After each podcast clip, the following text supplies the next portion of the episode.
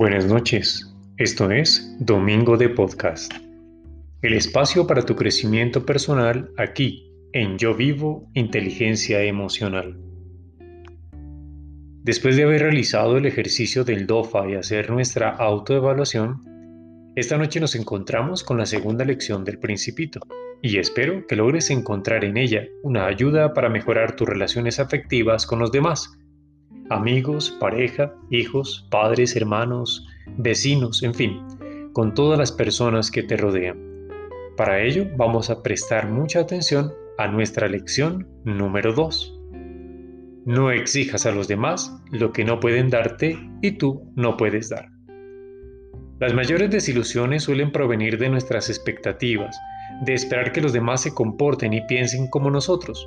Así, terminamos llevando al límite a quienes más amamos, imponiéndoles nuestros sueños y forma de ver la vida. Swan-Exupéry nos anima a ser razonables y no presionar innecesariamente a los demás.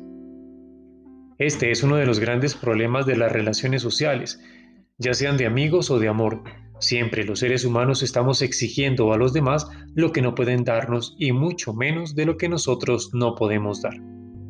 En este tipo de vínculos afectivos de exigencia son claramente basados en apegos innecesarios, llenos de inseguridad y falta de autoestima, lo cual genera una relación llena de conflictos propios y mutuos, ya que se duda constantemente de lo que se le está brindando a la otra persona y de qué tanta exigencia se está pidiendo.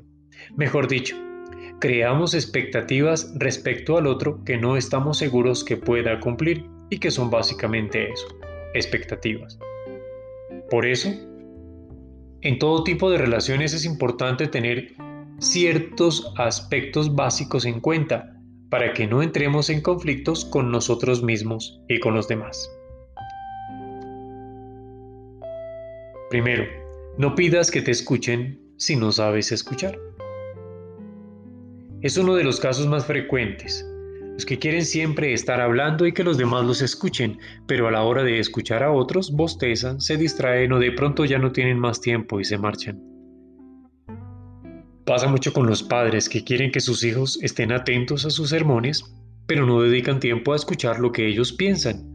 Pasan las parejas, cuando uno de los dos se convierte en el soporte del otro, como si lo hubiera adoptado. Pasa entre amigos, entre maestros, entre estudiantes, entre compañeros de trabajo, en fin. Cada vez que sientas que los demás no te escuchan lo suficiente, deberías preguntarte si en verdad tú sí sabes escuchar. Segundo, no pidas que te comprendan si no puedes comprender. Es otra situación muy usual. Se da en los eternos incomprendidos que se sienten del todo diferentes a los demás y se quejan constantemente de la indiferencia de los demás. Para ellos, ser comprendidos es un derecho que tienen de forma natural, pero que los otros les niegan. Por eso sus quejas van orientadas a culpar a los demás, como si los otros tuvieran una obligación que no están cumpliendo. No han descubierto que la comprensión es una flor que se cultiva, primero en uno mismo y luego en los demás. Tercero, no pidas respeto si no sabes respetar.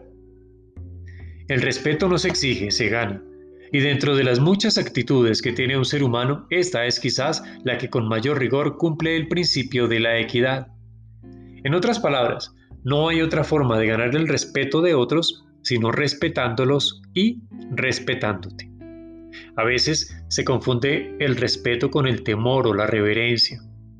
Las figuras de autoridad, por ejemplo, tienden a hacerse respetar, entre comillas, a través de la imposición o del miedo, y lo que consiguen es precisamente lo que buscan, temor y sumisión, pero jamás respeto. Cuarto, no pidas paz si lo que siembras es violencia. Este es uno de los casos más paradójicos. Se hace visible en aquellas personas que gritando le dicen a otros que no los griten, o los que se exasperan y gritan, cuando te desesperas me hace salir de casillas. Es muy usual que las personas agresivas pidan constantemente tranquilidad. Por lo general, culpan a otros de sus reacciones violentas.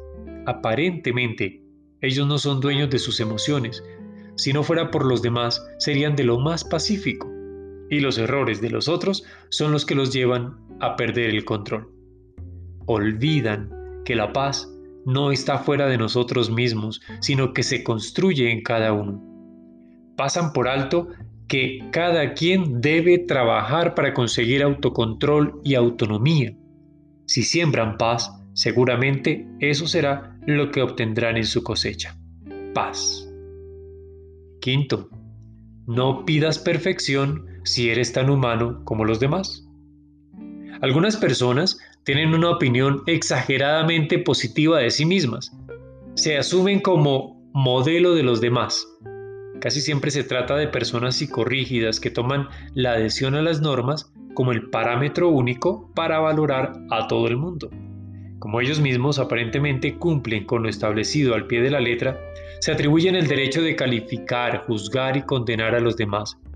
No comprenden que quizás lo que los lleva a ser tan escrupulosos puede ser el miedo o la represión. No quieren ver que hay otras formas de ver la vida tan válidas como las suyas.